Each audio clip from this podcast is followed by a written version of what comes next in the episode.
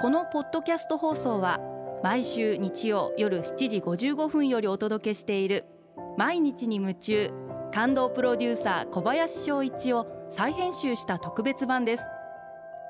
放送で収まりきらなかったアルビオン社長小林翔一さんが大切にしている感動のポイントをどうぞお楽しみください。アルビオンの小林翔一です。成長のために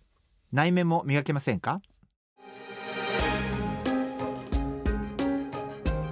私も経営者として人間としてまあ還暦近いですけれどもまだまだ成長したいなって思っていて自分が成長できるかどうかは自分次第なんで やっぱり自分で努力するかどうかだけにかかってるんで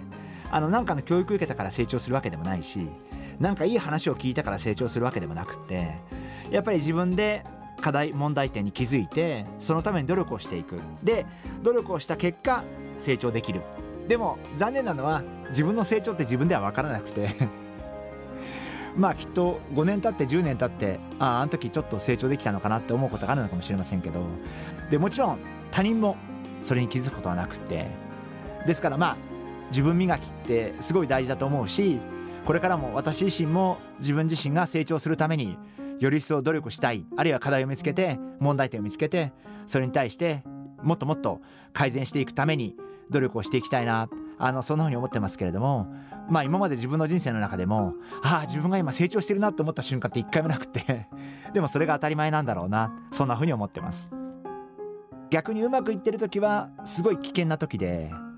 見えないところにちょっとこう隙ができたりとか実は課題が潜んでいたりとかっていうことがあってやっぱりもがく間苦しむ間が人生の中で一番大事な時でやっぱもしかしてそれがなくなったら私も一気に老け込むのかなそんな風に思っていてまあこれからも、